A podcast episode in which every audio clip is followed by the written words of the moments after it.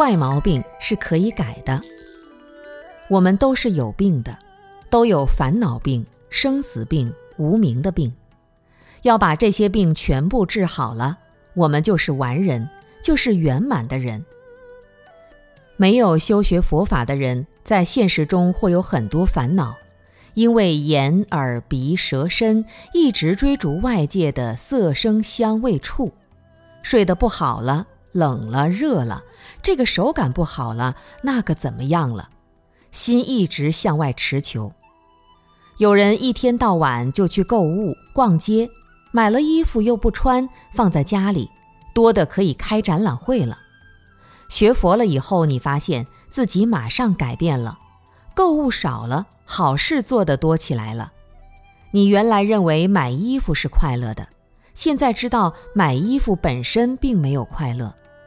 当你心灵得到了安顿，生命有了方向，就会活得特别踏实。